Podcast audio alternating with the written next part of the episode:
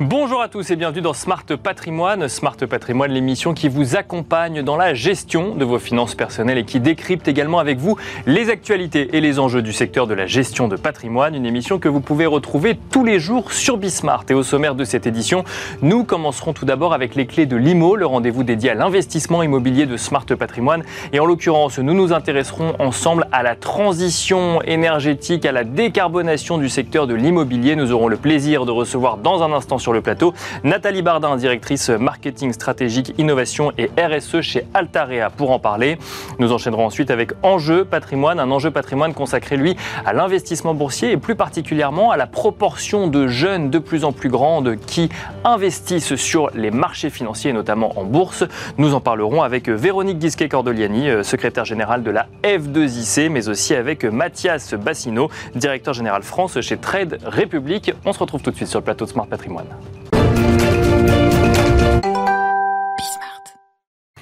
Quelle stratégie pour décarboner le secteur immobilier Le secteur immobilier qui représente un quart des émissions de CO2. Voilà le sujet qui va nous animer aujourd'hui. Et pour en parler, nous avons le plaisir de recevoir sur le plateau de Smart Patrimoine Nathalie Bardin. Bonjour Nathalie Bardin. Bonjour Nicolas. Bienvenue sur le plateau de Smart Patrimoine. Vous êtes directrice marketing stratégique, innovation et RSE chez Altarea. Nous allons évoquer avec vous la stratégie d'Altarea en matière de décarbonation donc, euh, bah, de son activité, hein, son activité immobilière, ce qui nous amènera peut-être à essayer de comprendre un peu plus dans son ensemble la stratégie de décarbonation euh, du secteur immobilier. Juste un mot quand même sur Altarea euh, avant de commencer. Altarea qui a plusieurs activités immobilières, activités de foncière, mais également de promotion immobilière. Absolument. Altarea, c'est vraiment tout l'immobilier. Euh, vous nous connaissez certainement parce que on intervient sur le secteur du logement avec des marques comme Cogedim, Pichimo, également sur la rénovation de monuments historiques avec Histoire et Patrimoine. Bien Récemment, on en parlera avec Woodéum, qui est un, le leader de la, de, du résidentiel bas carbone. D'accord. On intervient vient également sur les centres commerciaux. On a une foncière de centres commerciaux avec une quarantaine de centres commerciaux, avec plein de formats, des euh, centres commerciaux d'entrée de ville, des grands centres commerciaux, du pied d'immeuble, voire même des gares, puisqu'on a transformé la, gare Montparnasse, de l'immobilier euh, d'entreprise. Et donc, euh, on réalise des, sièges sociaux. Donc, on est un acteur multimarque, multi, multi-activités. On a même lancé là récemment de nouvelles activités que sont le photovoltaïque, les data centers, la logistique urbaine. Et donc, nous, notre fil rouge, c'est vraiment comment est-ce qu'on participe à la transformation urbaine avec un enjeu de bas carbone. Donc euh, l'obsession, c'est comment on décarbone, Comment on décarbone sur toutes ces activités immobilières. Et comment est-ce qu'on a un impact positif sur les territoires. Donc c'est vraiment le fil rouge de, l'ensemble du groupe. Vous, vous la constatez, cette urgence aujourd'hui justement de transition dans le secteur immobilier, quand on constate effectivement que bah, le secteur immobilier participe pour beaucoup des émissions de CO2. Alors effectivement, les particuliers le voient euh, quand on parle de passoires énergétiques, mais c'est beaucoup plus large que ça quand on parle du secteur immobilier dans son ensemble. Vous l'avez dit tout à l'heure, 30% des émissions de CO2, c'est le secteur de l'immobilier. Donc on est le deuxième secteur le plus émissif et nous, on, on s'est vraiment dit depuis le démarrage euh, de de, la prise de conscience sur la transition climatique qu'on avait une responsabilité et qu'on voulait la prendre pleinement. Et donc par rapport à cette responsabilité, on s'est dit, ben, en fait, on a, une, on a adopté une posture par rapport à la RSE en disant on veut une RSE opérationnelle et on veut passer à l'action. Euh, et donc euh, très concrètement, on a démarré il y a 10 ans sur la foncière. Mhm. Euh, et, donc, on a décarboné, on a réduit actif par actif. Comment on décarbone l'immobilier? Parce que effectivement, je, me place côté particulier pour comprendre comment un professionnel le fait. Mais effectivement, il y a euh, euh, bah, le fait d'éteindre ou non la lumière, le fait de d'isoler mieux un bâtiment pour consommer moins d'énergie. Ça, c'est ce que le particulier peut faire. Le professionnel, c'est quoi? C'est un choix de matériel différent? C'est des techniques de construction différentes? sur la foncière. Typiquement, on a repris centre commercial par centre commercial et on a, ça va depuis changer l'éclairage pour avoir des éclairages euh, bas carbone, euh, LED, euh, revoir l'ensemble de la gestion technique, mhm. repenser l'isolation. Enfin, donc c'est des plein de, enfin, d'améliorations. Enfin, qu'un particulier pourrait avoir. et donc on va travailler, en tout cas, sur l'existant. et puis après, il y a tous les sujets de transformation D'accord. De, de, réhabilitation. Euh, et donc, euh, c'est ce qu'on fait par exemple quand on a réhabilité notre siège, où on va garder les matériaux et on va chercher des isolants qui vont être biosourcés. D'accord. Euh, ce qui nous permet, qui nous a permis, par exemple, sur notre siège, de réduire notre empreinte de, de, 13 fois par rapport à une à, un siège classique. C'est intéressant. Vous dites, on garde les matériaux, c'est-à-dire qu'on on, se contente pas d'aller de dire, bon bah maintenant j'ai mis tous les matériaux qui correspondent à une transition énergétique. C'est qu'est-ce que je fais de l'existant finalement, de ce qui a été fait il y a 20, 30, 40 ans et qui finalement ne correspond plus aux standards standard énergétique aujourd'hui. En fait, le meilleur carbone, c'est celui que vous dépensez pas et que vous utilisez pas. Et donc, quand vous gardez la structure, quand on garde, quand on garde la structure du, siège de, des parfums Christian Dior à, Neuilly, ou quand on, a garde, ou qu'on garde la structure d'un monument historique qu'on transforme pour faire du nouveau logement comme à Marquès-les-Lilles, avec Histoire et Patrimoine, ben, en fait, on, garde 40% du carbone. D'accord. Et, et, donc, donc c'est en soi. Parce qu'on a gardé une partie de l'immeuble. Parce qu'on a gardé la structure. Euh, et donc on va travailler et on va optimiser euh, l'immeuble dans des nouveaux usages et en essayant d'y mettre euh, des matériaux isolants biosourcés, en travaillant la question de l'énergie, chercher d'autres sources d'énergie. Et donc ça, c'est vraiment des pistes où on va se dire bah, comment on raccorde à une pompe à chaleur, comment est-ce que on, cherche des, des de l'énergie issue d'énergie renouvelable, de la géothermie. donc ça veut dire que l'immobilier demain c'est un, immobilier quoi euh, en, bois avec des matériaux biosourcés et avec euh, des panneaux solaires sur le toit, c'est ça ou c'est un peu réducteur de dire ça? Non seulement réducteur, mais moi je pense qu'il n'y a pas une solution, il y a des solutions.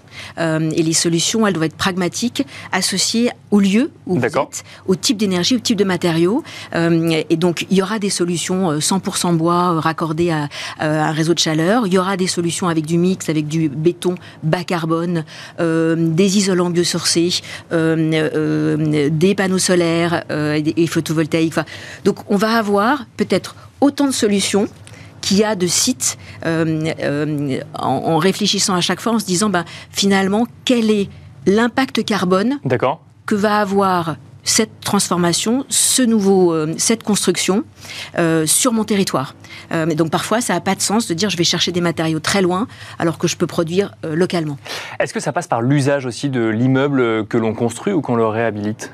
Alors, euh, vous avez raison, euh, décarboner, c'est travailler sur la réhabilitation, c'est travailler sur des nouveaux matériaux et, euh, travailler sur des, nouvelles sources d'énergie, mais c'est aussi intensifier l'usage. c'est l'utiliser plus cet immeuble finalement, c'est ça? C'est voilà, c'est vraiment c'est se dire on a des mètres carrés, que l'on va chauffer, euh, que l'on va éclairer. Et donc, comment est-ce qu'on intensifie, l'usage? Peut-être je peux vous donner un exemple. On a livré euh, euh, il y a quelques mois un, nouveau quartier à Issy-les-Moulineaux. et là, c'est vraiment un démonstrateur de tout ce qu'on peut faire je pense, de, de plus innovant aujourd'hui en matière d'immobilier, puisque on a à la fois transformé. C'était un ancien siège de France Télécom, euh, qui était un, site de, recherche et développement complètement fermé, complètement artificialisé.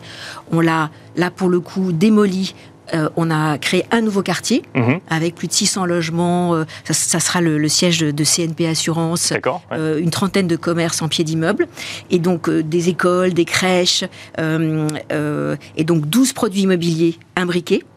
Donc c'est donc, faut, donc on conçoit plus seulement euh, que de l'habitation, c'est-à-dire qu'en fait on conçoit au global. Là, on conçoit un, nouveau quartier. D'accord. Euh, et donc cette, ce fait, le fait qu'on ait cette mixité, ça nous a permis de raccorder l'ensemble euh, de, ces commerces, bureaux, logements à de la géothermie. D'accord. Et donc d'avoir 73% de l'énergie renouvelable qui alimente tout le quartier. D'accord. Peut-être pas pu le faire à une échelle plus petite.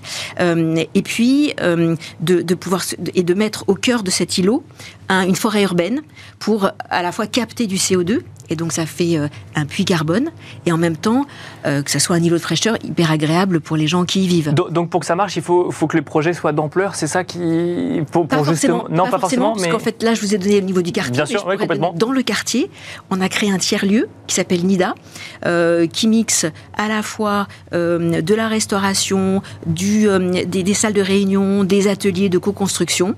et donc ça, finalement, là on est à l'échelle d'un espace, Bien sûr, 1500 mètres carrés, et on a intensifié l'usage pour que finalement ce lieu, il soit pas ouvert une fois de temps en temps ou aux heures de euh, ou, en semaine, mais il soit ouvert 7 jours sur 7. D'accord. Avec la possibilité d'y faire plein d'activités différentes et s'adresser à des publics aussi bien de, euh, des, euh, euh, des, des, personnes qui travaillent dans ce quartier, mais des scolaires, des gens qui y vivent. Avec cette idée de se dire finalement maintenant que quand on construit un immeuble, on, enfin, oui, on maximise finalement l'usage de, de, cet immeuble parce que pour, pour justifier finalement l'émission de carbone qui est associée au, à, l'immeuble, c'est ça? Alors plus que justifier, nous on pense que finalement et, enfin, construire un nouveau quartier, émettre du carbone en, en, essayant de le limiter au maximum, ça a aussi une valeur sociale, sociétale. C'est-à-dire que, en fait, il y, a, du carbone entre guillemets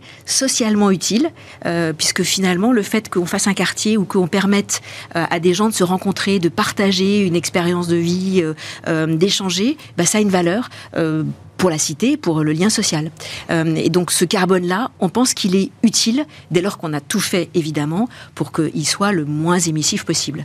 Un, mot sur euh, Altarea. Alors vous avez publié vos, résultats, ça fait un, mois maintenant. Euh, vous, mentionnez notamment votre chiffre d'affaires vert. Alors ça va être une obligation hein, au niveau européen, notamment en lien avec, avec la taxonomie européenne. Vous publiez un chiffre d'affaires aligné à 44%. Qu'est-ce que ça veut dire? Ça veut dire que euh, d'abord, euh, on a pris ce sujet très tôt, très en amont, puisqu'on n'est pas obligé, vous l'avez, euh, vous l'avez dit, de, publier. et en se disant, finalement, nous, on veut lier performance financière et performance extra-financière. Et on a vu dans cette réglementation, cette nouvelle réglementation de, reporting environnemental, la possibilité finalement de relier les deux et de, au niveau de comptes consolidés, regarder sur l'ensemble de notre chiffre d'affaires, donc toute activité confondue. Donc là, on a vraiment embarqué toutes nos marques, mhm. euh, euh, lesquelles sont dites alignées, puisque dans la, terminologie de, cette taxonomie, il y a six critères différents que vous devez... Enfin, Qu'on euh, commente régulièrement dans cette émission. Voilà, vous, devez intégrer, et donc vous avez ces six critères ou vous les avez pas. et donc, nous, ça nous permet de finalement d'avoir un outil de pilotage, un outil de mesure qu'on relie à au, compte euh, mhm. consolidé et qui va nous permettre de progresser dans toutes nos activités, puisque les 44%, c'est sur l'ensemble euh, du groupe. On sait qu'on est à 70% sur la foncière, donc plus avancé sur la foncière, à 42% sur euh, le, la partie promotion. Et donc on voit bah, toutes les actions qu'on a à mettre en place pour progresser. et on a fait, en plus de cette, de cette chiffre d'affaires vert, qu'on voit comme une opportunité, euh, puisque on se dit que finalement euh, notre enjeu, ça va être d'être euh, d'éviter le greenwashing, d'être comparable d'une entreprise à l'autre. Mhm. On a également nous complètement revu notre bilan carbone pour là aussi l'ensemble du groupe, pour que finalement on puisse mesurer quand vous générez un euro de chiffre d'affaires, euh, Quel impact combien, de carbone est-ce que vous est-ce que est-ce qu'on émet Donc aujourd'hui, le calcul qu'on a fait, c'est pour 1 euro de chiffre d'affaires généré, on émet 360 grammes de CO2. Et donc euh, euh, et donc on se dit bah voilà, on va travailler sur un découplage entre bah, l'euro de chiffre d'affaires euh, avec, une, avec une, un impact carbone réduit. Donc ça, c'est deux exemples très concrets pour dire comment est-ce que euh, on, relie euh, performance financière et extra-financière et on a même intégré ces critères dans, des, dans le critère d'intéressement extra-financier pour que finalement soit le sujet de tous les collaborateurs et donc pas juste un sujet de direction générale. Merci beaucoup Nathalie Bardin d'être venue sur le plateau de Smart Patrimoine. Je rappelle que vous êtes directrice marketing stratégique, innovation et RSE chez Altarea. Merci beaucoup. Merci à vous. Merci à vous également de nous avoir suivis et à tout de suite pour Enjeu Patrimoine. Et nous enchaînons à présent avec Enjeu patrimoine, un enjeu patrimoine qui va s'intéresser à cette proportion de plus en plus grande de jeunes investisseurs sur les marchés boursiers, euh, comment les accompagner et comment comprendre ce nouvel attrait de la bourse pour ces jeunes investisseurs. Pour en parler, nous avons le plaisir de recevoir sur le plateau de Smart Patrimoine Véronique Guisquet-Cordoliani. Tout d'abord, bonjour Véronique Guisquet-Cordoliani. Bonjour. Bienvenue sur le plateau. Vous êtes secrétaire générale de la F2IC, Fédération des investisseurs individuels et des clubs d'investissement. Vous allez pouvoir nous expliquer effectivement comment accompagner ces jeunes investisseurs en bourse et si vous constatez également à votre niveau euh, donc euh, cet euh, attrait pour les plus jeunes en bourse, nous avons également le plaisir de recevoir sur le plateau de Smart Patrimoine Mathias Bacchino. Bonjour Mathias Bacchino. Bonjour. Bienvenue sur le plateau. Vous êtes directeur général France et Benelux chez Trade Republic, une plateforme de trading en ligne. Et vous allez pouvoir nous dire déjà, vous, vous constatez, vous, alors j'ai les chiffres de l'AMF hein, que je vais vous donner dans, dans un instant. Ils constatent qu'en 2019, il y avait 1,15 million d'investisseurs actifs. En 2022, 1,43 million d'investisseurs investisseurs actifs et ce serait, cette tendance serait plutôt portée par les plus jeunes, notamment les moins de 35 ans. Chez Trade Republic, vous constatez, vous, qu'il y a de plus en plus de jeunes qui s'inscrivent au détriment de classes d'âge un petit peu plus élevées? Alors moi c'est assez radical parce que j'ai eu l'occasion dans ma carrière de travailler chez des courtiers plus traditionnels, dans des banques plus traditionnelles et où la moyenne d'âge de mes clients pour l'investissement était en général autour de 55 ans. Et Trade Republic, donc, qui est une, une plateforme allemande qui s'est déployée en Europe depuis début 2019, a 80% de ses clients qui ont moins de 35 ans. Moins de 35 ans. Et on ne parle pas de, 10, 15, 20 000 clients, on parle de millions de clients dans, plusieurs, dans, plus de 15 pays européens. Donc c'est une tendance qui est euh, massive, rapide et pan-européenne, à laquelle on assiste, je crois tous, hein, un peu surpris, et qui a euh, plein de raisons. Mais avant toute chose, il faut dire, c'est massif, c'est rapide, c'est pan-européen. Véronique Guisquier-Cordoliani, alors effectivement, euh, Trade Republic le constate, peut-être aussi en lien avec les usages d'investissement en ligne ou autre. Vous le constatez à plus grande échelle, effectivement, ce, même mouvement que constate l'AMF Alors nous, on constate effectivement ce mouvement parce qu'on a énormément de jeunes, par exemple, qui viennent nous poser des questions, nous demander euh, qu'est-ce qu'une action, qu'est-ce que la bourse? Alors, il faut. Et donc, ils ne se contentent hein. pas d'ouvrir un compte et d'investir un petit peu pour tester. il y a, un vrai intérêt. il y a un vrai intérêt. Alors, soyons clairs, au départ, ils arrivent en posant des questions sur les euh, cryptocurrencies, sur les, crypto-monnaies. Ils arrivent en posant des questions sur les crypto-monnaies, et puis après, c'est la porte d'entrée. Donc c'est la porte d'entrée. Alors tout le monde au début disait, oh, c'est horrible, les crypto-monnaies, c'est très à risque. Certes, c'est très à risque, mais si ça donne le, le mouvement pour avoir envie d'investir, c'est important, et ça veut dire qu'ils ont fait le premier pas vers penser à l'avenir, penser à l'investissement. C'est intéressant ce que vous nous dites parce qu'on on entendait souvent euh, des professionnels nous dire attention, si on va directement sur les crypto-monnaies, on risque peut-être de se casser les dents et d'être dégoûté de l'investissement. C'est pas ce que vous constatez vis-à-vis des, plus jeunes euh Alors c'est un risque, il faut pas se le cacher, c'est un risque, mais c'est à nous aussi de bien les orienter, de leur dire les crypto-monnaies, si vous voulez spéculer, aucun souci, si vous êtes conscient du risque. Nous, on, nous demandait même des clubs d'investissement de crypto-monnaies. D'accord. mais vous pouvez totalement le faire, mais il faut être conscient que vous êtes sur un produit financier très à risque et qu'il faut élargir votre horizon d'investissement et votre panel de produits. Et c'est ce challenge-là qu'on va avoir, c'est-à-dire ces jeunes qui sont arrivés par ces biais-là, de les faire arriver sur de l'investissement un peu plus traditionnel. Et Dieu merci, en ce moment, euh, il y a un grand mouvement européen euh, sur toute la la partie, euh, toute la partie plan d'investissement, des investissements long terme, qui les habitue à investir régulièrement de petites sommes et du coup qui est accessible aux jeunes. Et je pense que Trade Republic donne beaucoup l'exemple en fait euh, sur les réseaux sociaux. Et Mathias Bacino, alors effectivement, vous allez peut-être nous expliquer comment on les accompagne ces jeunes, mais juste avant, vous avez quelques clés d'explication sur cet attrait des jeunes depuis quelques années sur euh, les marchés boursiers? Alors oui, c'est moi c'est un sujet qui m'obsède hein, depuis depuis deux ans maintenant que j'ai rejoint Trade Republic, donc j'ai j'ai vraiment creusé le, truc. Et puis avec Trade Republic, on a bossé avec des économistes, des sociologues, euh, des instituts de sondage, euh, on a fait des focus group. Enfin, c'est vraiment un sujet important pour nous. Donc, il y a eu, à partir de début 2020, deux phénomènes qui ont démarré en même temps, mhm. mais qui sont très différents. Et comme ils ont démarré en même temps, on les distingue pas très bien. Donc, d'un côté, il y a eu une mode du trading spéculatif. D'accord. La question, elle est vite répondue. Euh, je vais aller vivre aux Maldives dans trois semaines. Euh, euh, all-in, on met tout sur telle nouvelle crypto, etc. Et tout le monde va devenir riche. Le slogan de ce moment-là, c'était quand même WAGMI. Mhm. We are all gonna make it. On va tous y arriver. Bon. très porté par les réseaux sociaux, notamment. Exactement. Et ça, cette mode du trading spéculatif, qui, qui a démarré principalement pendant le confinement, s'est appuyé sur les cryptos et s'est arrêté début 2022. D'accord. Donc les volumes de trading spéculatif, beaucoup de plateformes avaient émergé sous cet angle-là. Mhm. Ces volumes se, sont cassés la gueule. Donc, on s'est rendu compte que c'était très risqué. C'est ça. D'accord. Et donc cette mode-là est passée. En revanche, les jeunes européens, eux, ils ont un nouveau monde dans lequel ils vivent, qui est un monde qui les angoisse, qui est un monde de la rareté, qui est un monde où on ne peut plus rien gaspiller. Et donc, il y a une tendance de fond, une méga trend, sur l'individualisation de l'investissement. Ça, ça c'est très différent du trading spéculatif. Bien sûr. Mais comme c'est les mêmes produits, des gens ont confondu. Mais c'est pas le même phénomène. Et donc, ce phénomène d'investissement, d'individualisation de l'investissement à long terme, parce qu'ils sont bien conscients que, ok, euh, j'ai pas fait Polytechnique, mais ma retraite, elle va pas Sujet d'actualité, effectivement. Oui, Et ils le savent, ils sont 76% d'entre eux à dire que la retraite par répartition leur suffira pas. Donc, finalement, en fait, ces deux mouvements qui étaient euh, coïncidents, euh, le premier mouvement du trading spéculatif a peut-être caché que finalement ceux qui vont en bourse aujourd'hui sont peut-être un peu plus informés qu'on pourrait le penser sur le sujet. Exactement. C'est moi la, plus forte euh, note d'espoir que je vois pour notre société collectivement, qui va vers une trajectoire d'appauvrissement. Hein. La société européenne va dans une trajectoire d'appauvrissement, avec la dette des États, l'inflation euh, et euh, euh, le système de retraite par répartition.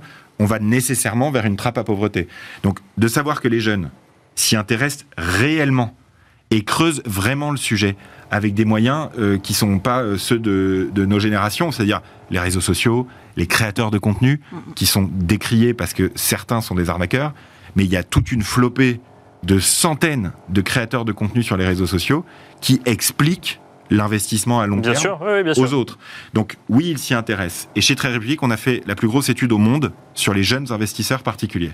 Et on leur a demandé pourquoi ils avaient ouvert un compte chez Trade Republic. Et alors? Plusieurs centaines de milliers de réponses. Donc c'est pas un truc qui est, euh, on parle pas de 300 personnes quoi. 72% d'entre eux, la principale raison pour laquelle ils ont commencé à utiliser Trade Republic, c'est pour leur retraite.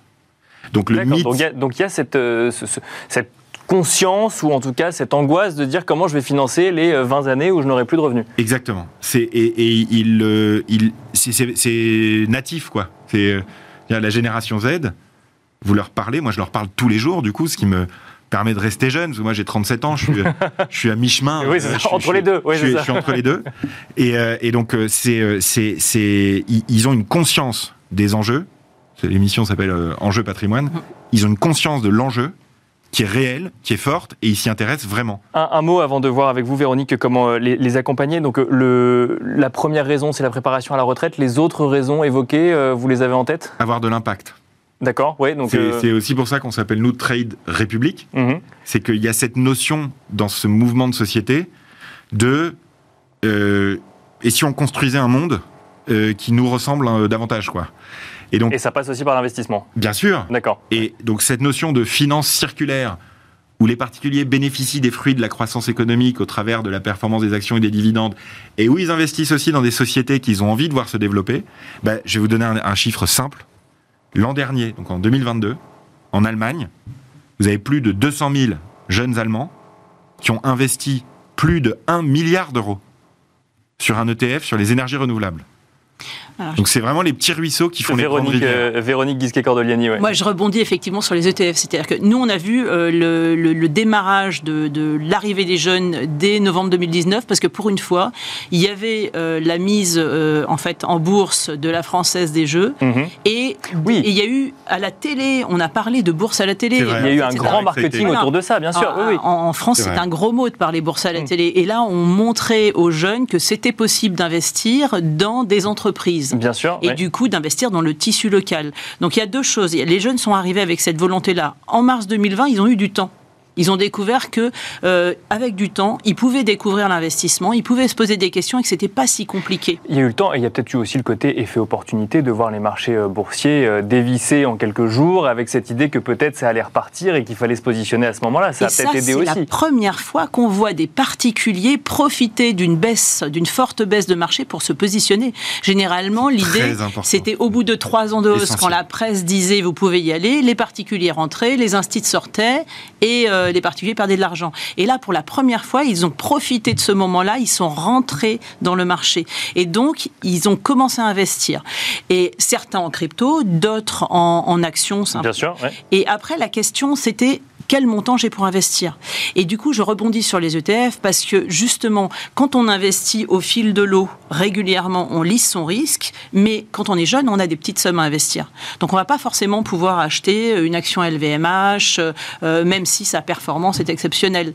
Mais on va pouvoir se, se positionner sur un ETF en disant, voilà, je vais prendre un ETF sur un panier du CAC et je vais pouvoir y investir des petites sommes. Donc ce que vous dites, c'est que les jeunes investisseurs, alors évidemment, on fait des généralités parce qu'on parle des jeunes, après j'imagine qu'il y a mhm. plusieurs stratégies, mais globalement, on va moins sur du stock picking à l'ancienne, d'acheter des actions, on va plus sur des ETF euh, Alors nous, on a une, enfin moi je me fixe sur une étude Investment Trends, qui est une étude australienne, mais qui est une étude mondiale, euh, qui a étudié les produits sur lesquels en 2022 euh, les jeunes se positionnaient versus l'actionnaire traditionnel. Et le premier produit qui avait une croissance exponentielle, c'était l'ETF. D'accord. L'ETF parce que c'était assez simple de voir en fait des réplications d'indices. Je peux pas acheter toutes les valeurs du CAC, mais je peux acheter un ETF sur le CAC. Donc ça, c'était le premier produit. Après, l'étude a été menée quand? Euh, l'année dernière. L'année dernière, oui. C'est une étude donc, 2022. Donc aussi dans des moments un peu chahutés, dans des moments où les marchés montent, mais aussi d'accord. Et du coup, elle a été finie en juin 2022. Et en fait, cette étude montre que, par exemple, ces aussi jeunes vont vers l'international. C'est-à-dire que quand ils regardent les actions, ils sont pas forcément bloqués sur les actions domestiques et ils vont à l'international. Ils vont aux États-Unis ou à l'international? Ils vont à l'international. D'accord. C'est pas que les États-Unis. C'est pas que les États-Unis. Et après, euh, il y a attention parce qu'on a quand même nous, quand on dit marché domestique, on a un marché domestique, on a un CAC 40 qui réalise pas du tout ses bénéfices en France. Donc on a déjà sur le CAC 40 une exposition internationale quand on est. Donc ça c'est les c'est un peu le, réflexe que ces jeunes ont eu et qui est bien parce que ça leur permet de voir c'est pas compliqué, j'ai compris, j'ai eu du temps, j'ai découvert. Maintenant charge à nous de transformer parce qu'il y avait effectivement une partie de ces jeunes qui étaient un peu des gamers. Hein. Mhm. On a vu Robin Hood qui euh, donnait euh, des conseils sur les forums, suivait les conseils, euh, après réagissait aussi en investisseur actif pour punir une société en vendant les titres, en boycottant. Donc il y, avait ce côté gamer. Et le challenge aussi, si on veut avoir des jeunes générations qui investissent, il y a un challenge important, c'est de les laisser s'exprimer, qu'ils puissent participer, et puis que derrière, ils comprennent que euh, être investisseur dans des entreprises, c'est vraiment investir dans des entreprises, c'est pas faire que du trading. Bien sûr. Donc on passe la partie. C'est être actionnaire finalement. C'est être actionnaire, ça veut dire investir dans l'outil, euh, l'outil capitalistique français. Et ça, Mathias Bacchino, ils, le comprennent. Est-ce que les, déjà les canaux de décision d'information sont les mêmes quand on parle de la jeune génération des moins de 35 ans euh, que euh, de l'investisseur qu'on peut connaître qui a un âge moyen de 50 ou 60 ans? Ça n'a rien à voir. D'accord.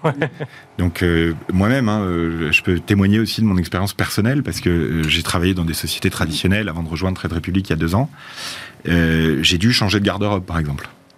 vraiment. il n'y a plus de cravate. J'ai dû changer de garde-robe. plus de chemise non plus. j'ai dû apprendre à m'exprimer d'une manière beaucoup plus authentique parce qu'en fait, les discours pré-mâchés passent pas du tout il, faut absolument être authentique et personnel. Et ensuite, c'est exclusivement les réseaux sociaux. D'accord. Exclusivement. On s'informe sur les réseaux sociaux. Exclusivement. C'est pas on s'informe un peu sur les réseaux sociaux, c'est on s'informe exclusivement via les réseaux sociaux. Mais justement, euh, vous deux professionnels, euh, qu'est-ce qu'on peut dire aux jeunes qui nous écoutent pour différencier un vrai contenu sur les réseaux sociaux que d'une information qui a un intérêt que pour son propriétaire, que celui qui la diffuse, euh, enfin, ou voir une, carrément une fake news ou une arnaque? Alors là, le, réflexe à avoir est très simple. C'est de vérifier, creuser. C'est Dior, c'est pas la, boîte, hein, c'est pas la marque, c'est D-Y-O-R. Do your own research. Fais tes propres recherches. C'est leur mot d'ordre. Et donc, ils, ont une approche qui est relativement sceptique malgré tout. On, met de côté l'arnaque. Bien sûr. Et, l'arnaque qui vient s'appuyer sur une partie faible de la mhm. population, qui est en situation de faiblesse, soit émotionnelle, soit euh, euh, intellectuelle, soit euh, familiale, soit voilà, et qui va être sensible à l'arnaque. Ça, ça existe depuis le Minitel. Hein. Oui, bien sûr. C'est pas, c'est pas lié euh, à la découverte de Non, mais il y a l'arnaque et le mauvais conseil. Voilà. Donc, en fait, l'effet qui fonctionne bien, c'est l'effet de réseau. C'est-à-dire de multiplier les sources d'informations. Et on peut espérer qu'au bout d'un moment, ils finissent, en grandissant aussi, par aller tamponner, en fait, vérifier de manière certaine la source auprès d'une personne accrédité, soit un média euh, professionnel, euh, soit un conseiller en investissement financier qui vient lui-même sur les réseaux sociaux euh, pour discuter. On va devoir s'arrêter là. Je vous entendais Véronique dire aussi également la source, vérifier la source, toujours la source. la source. Parce que quand on, fait confiance à simplement des influenceurs, il y en a des très bien, mais quand l'influenceur est rémunéré, il ne vous le dit pas. Alors la nouvelle législation qui vient de passer va, va faire un petit peu de nettoyage pour éviter d'avoir justement des conseils de gens qui ne sont pas habilités et qui n'y connaissent rien. Voilà. Merci beaucoup, euh, merci beaucoup Véronique Guisquet-Cordoliani, merci également Mathias Bacchino, merci à vous de nous avoir suivis et à très vite sur Bismart.